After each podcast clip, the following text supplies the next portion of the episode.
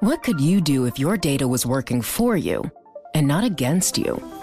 With Bloomberg delivering enterprise data directly to your systems, you get easy access to the details you want, optimized for higher level analysis, and financial data experts committed to helping you maximize your every move.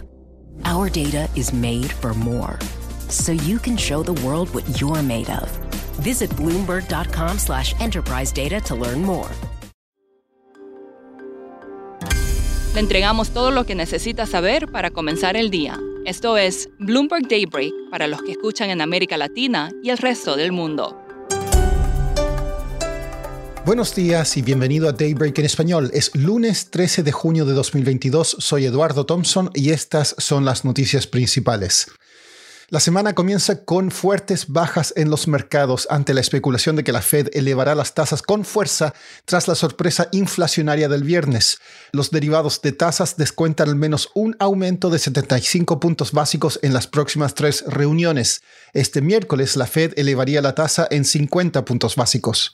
El Bitcoin caía más del 10% mientras que la mayoría de los demás tokens sufrían pérdidas aún mayores. La liquidación se intensificó cuando la plataforma de préstamos Celsius congeló retiros, swaps y transferencias. En tanto, el yen alcanzó un mínimo de 24 años y los bonos soberanos de Japón se desplomaron. El Banco de Japón mañana comprará 500 mil millones de yenes o unos 3.700 millones de dólares adicionales en bonos a 5 y 10 años. China impuso nuevamente algunas restricciones por el COVID-19 a solo semanas de levantarlas. Pekín y Shanghái experimentaron un aumento en los contagios durante el fin de semana. Siguiendo en China, funcionarios militares de ese país advirtieron a Estados Unidos que las aguas del estrecho de Taiwán no son aguas internacionales. Ucrania pidió a Estados Unidos que proporcione más sistemas de artillería en el menor tiempo posible. Amnistía Internacional dijo que cientos de civiles en Kharkov han muerto por ataques con misiles y bombardeos rusos. El asalto a Severodonetsk continúa, expulsando a las tropas ucranianas del centro de la ciudad. Entre los principales eventos de la semana estarán las ventas minoristas de Estados Unidos y dos informes clave sobre el petróleo, uno de la OPEP mañana y otro de la AIE el miércoles. El Banco de Inglaterra realizaría el jueves una quinta alza de tasa consecutiva. Pasando a América Latina, la presidenta del Banco Central de Chile, Rosana Costa, dijo que la entidad necesita continuar con su ajuste monetario, pero a un ritmo más lento para llevar la inflación a la meta. Esto según una entrevista con La Tercera. Venezuela e Irán firmaron un plan de cooperación de 20 años en la industria de hidrocarburos, energía, finanzas y defensa. El presidente venezolano Nicolás Maduro se encuentra de gira en ese país.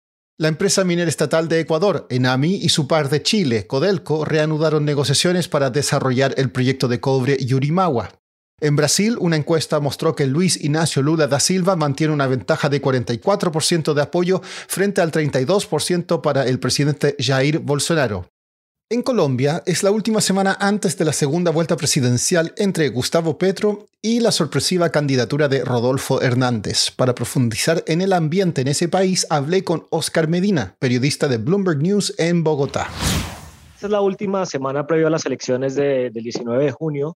En la primera vuelta los colombianos votaron por cambiar el modelo de partidos políticos tradicionales. Hay un cambio, va a haber un cambio, pero está por verse qué tipo de cambio Gustavo Petro, el senador de izquierda, propone un cambio radical al modelo económico, marchitando las industrias de hidrocarburos, buscando cambios al modelo de pensiones privadas, de salud y renegociando los TLC. Su contrincante, el independiente Rodolfo Hernández, ha basado su campaña en la lucha contra la corrupción, no ha presentado su equipo económico y sus propuestas económicas no han sido muy claras.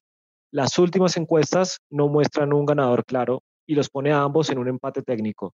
Esta semana no puede haber encuestas, probablemente no va a haber debates y Rodolfo Hernández dijo que no hará apariciones públicas. Y Oscar, ¿cómo se han comportado los activos colombianos desde la primera vuelta? Los activos colombianos tuvieron un fuerte avance el primer día luego de las elecciones de mayo 29.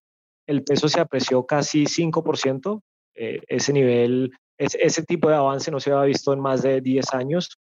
Sin embargo, en la medida que pasaban los días, al viernes, el peso ahorró muchas de esas ganancias postelectorales por causas que incluyen el hecho de que Hernández no tiene el camino asegurado a la presidencia y la poca expectativa de que cualquiera de los dos candidatos pueda resolver los problemas fiscales de Colombia pero también hay factores externos que incluyen eh, los miedos globales por inflación, recesión, mayores tasas de Estados Unidos y la aversión al riesgo en general en mercados emergentes.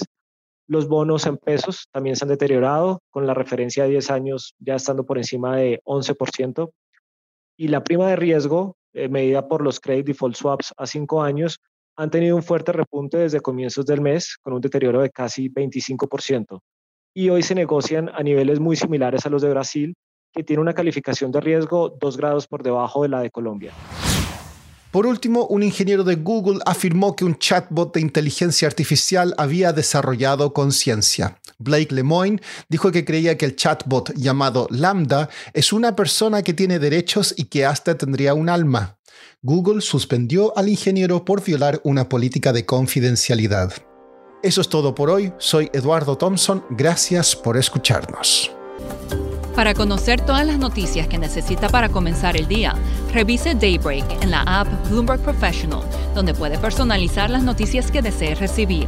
También puede suscribirse a la versión solo audio en Spotify, Apple Podcasts o la plataforma de su preferencia.